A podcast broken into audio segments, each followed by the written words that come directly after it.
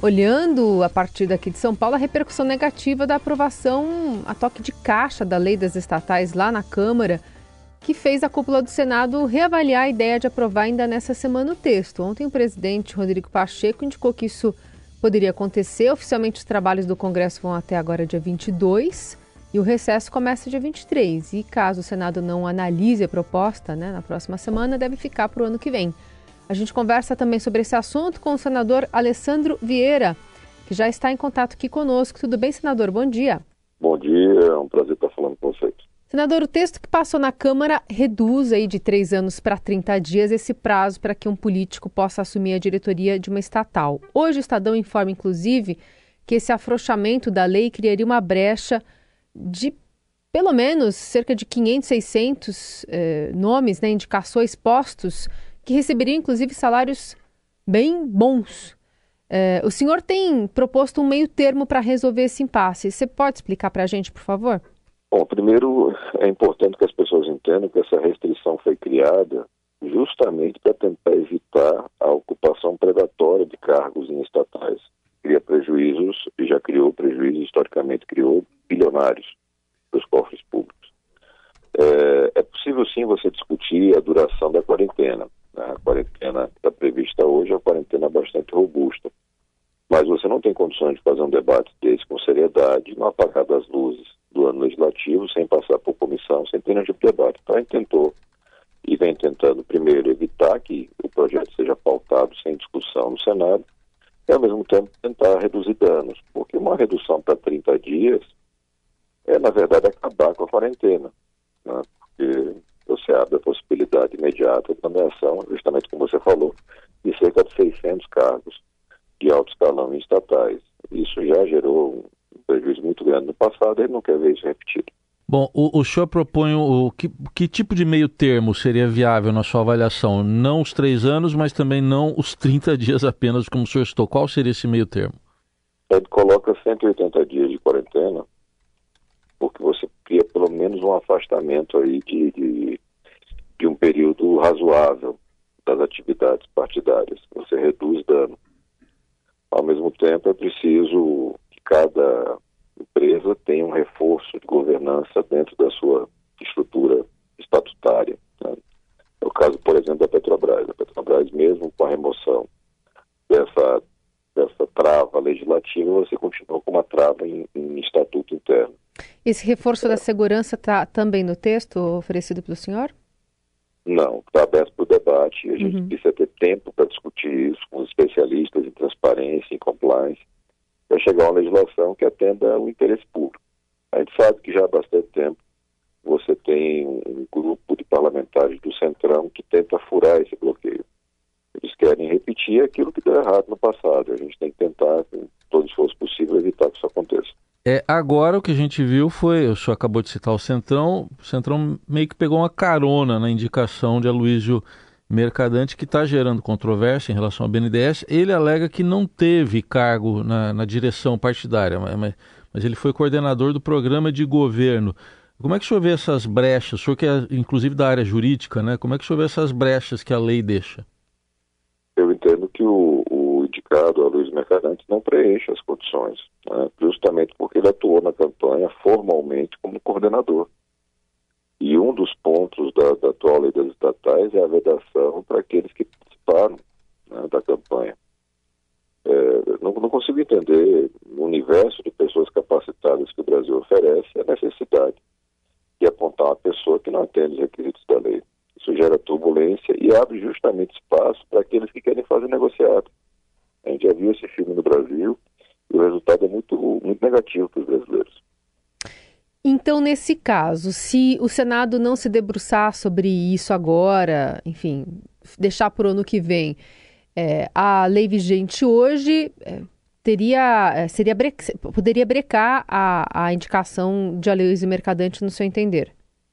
Na minha visão, sim. Uhum. Ela, ela gera um obstáculo, seguramente será objeto de discussão, não só na estrutura do banco, mas, mas provavelmente na justiça. Porque não é uma visão, pelo que a gente está vendo aqui, que é unânime, né? O senador é, Tasso Gereissati disse que veria a possibilidade dessa indicação ocorrer, apesar da lei das estatais que está em vigor hoje. Então, essa, essa discussão vai ser travada possivelmente ano que vem. É, é bastante provável. E é importante que ela aconteça com transparência, com participação na sociedade. Se a gente quer legislar em benefício dos brasileiros, é preciso fazer isso de uma forma aberta. Não dá para ter essa coisa de é, enfiar em qualquer projeto de lei um, um artigo, um parágrafo que atenda ao interesse particular de alguém. Então, é, isso é muito negativo. Justamente, tem uma crítica é, de setores privados, financeiros, né, de que essa falta de debate público sobre o que se pretende, essa falta de segurança jurídica das empresas, né, que se vai dormir com uma lei e se acorda com outra em vigor. É, enfim, é uma crítica que o senhor considera justa e, é, apesar de ter esse meio termo apresentado pelo senhor, é hora de se rever a lei das estatais? Eu entendo que não é hora de, de, de rever a legislação das estatais, está começando o governo. Quanto mais técnico for, é, quanto mais técnica for a composição do governo das estatais, melhor vai ser o resultado dos brasileiros. Então não é momento para isso. E muito menos dessa forma.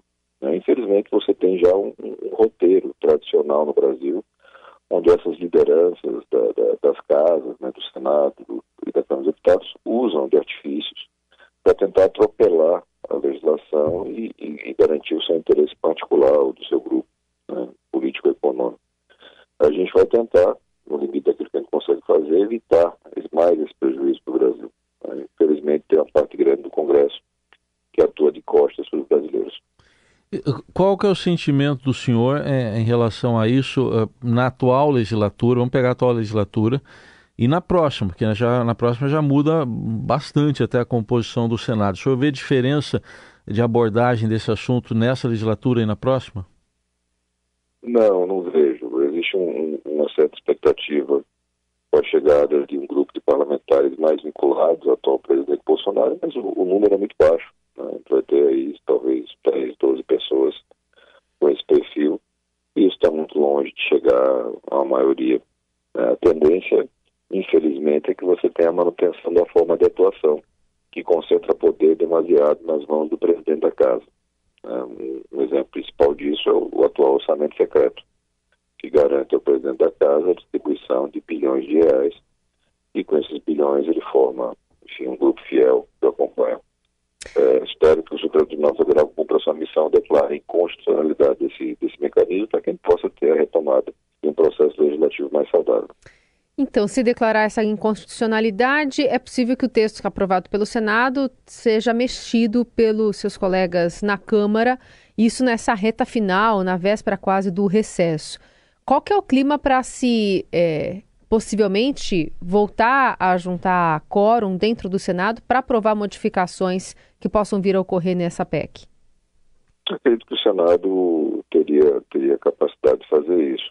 Mas é sempre importante lembrar que, para casos de urgência, é absolutamente viável a abertura de crédito extraordinário com medida provisória. Então, não há motivo para uma negociação desesperada. Você tem condições, sim, de tentar garantir qualidade na legislação. É, acho que tem um certo atropelo por parte do grupo do novo governo eleito, e esse atropelo é sempre aproveitado pelo Centrão para obter mais vantagens. Está é, tá se cogitando também, senador, o senhor está acompanhando de perto aí uma solução meio termo. Hoje até é possível que seja votado um projeto de resolução aí no Senado. Qual a posição do senhor? Eu sou contrário. Essa nova resolução apresentada pelos presidentes Lira e Pacheco e subscrita lá pelo relator, senador Marcelo Castro, ela não muda nada. Ela continua concentrando valores bilionários nas mãos de um grupo pequeno de parlamentares e cria uma coisa pior, ele cria uma distribuição por bancada partidária, quer dizer, eu estou transferindo o orçamento público para o controle dos partidos políticos. Eu não consigo ver um cenário pior que esse, quando você pensa em renovação política, quando você pensa em uma melhoria para o Brasil. Esse grupo de parlamentares que ele ocupa posições fundamentais, aparentemente não entende, ou tenta fingir que não entende, que o orçamento público se destina de forma igualitária para os brasileiros. Você não tem cidadão brasileiro de classe A e classe B, você tem a distribuição por políticas públicas que atendam a todos os brasileiros. O orçamento secreto vai na contramão. Ele personaliza a distribuição de dinheiro e quase sempre ali nas portas para a corrupção. Quer dizer, pelo, pelo relato que o senhor está fazendo, por esse seu raciocínio, pode cair na mão até de um dirigente partidário que não tenha mandato. Sim, você vai ter um Valdemar da Costa Neto, figuras do mesmo calibre, é, tendo ingerência total os bilionários do orçamento. É assim, é, é, é, absolutamente inacreditável que a gente, em 2022, a gente esteja discutindo um mecanismo que já gerou dezenas de escândalos de corrupção no Brasil. O voto da ministra Rosa Weber lembra disso didaticamente. Sanguessucas, anões do orçamento, máfia do PC Farias, tudo isso teve como base a distribuição do orçamento. E agora esses líderes partidários, esses líderes do Congresso, tentam é, a manutenção desse, desse mecanismo perverso. Eu espero que não só a sociedade esteja atenta cobrando, a gente tem ainda dois votos para serem proferidos no Supremo, mas que também no Congresso eh, os parlamentares entendam que esse mecanismo é absolutamente negativo.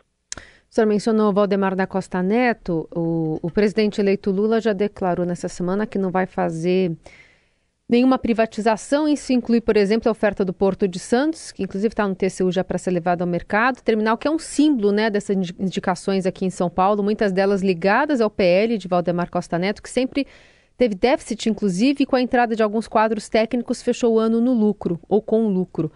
É, como é que se garante a blindagem desses postos também nesse novo governo? E essa quarentena de três anos é suficiente? Ou é, outros artifícios? Essa lei, o senhor mencionou que não é hora de mexer, mas ela tem como ser ainda aprimorada?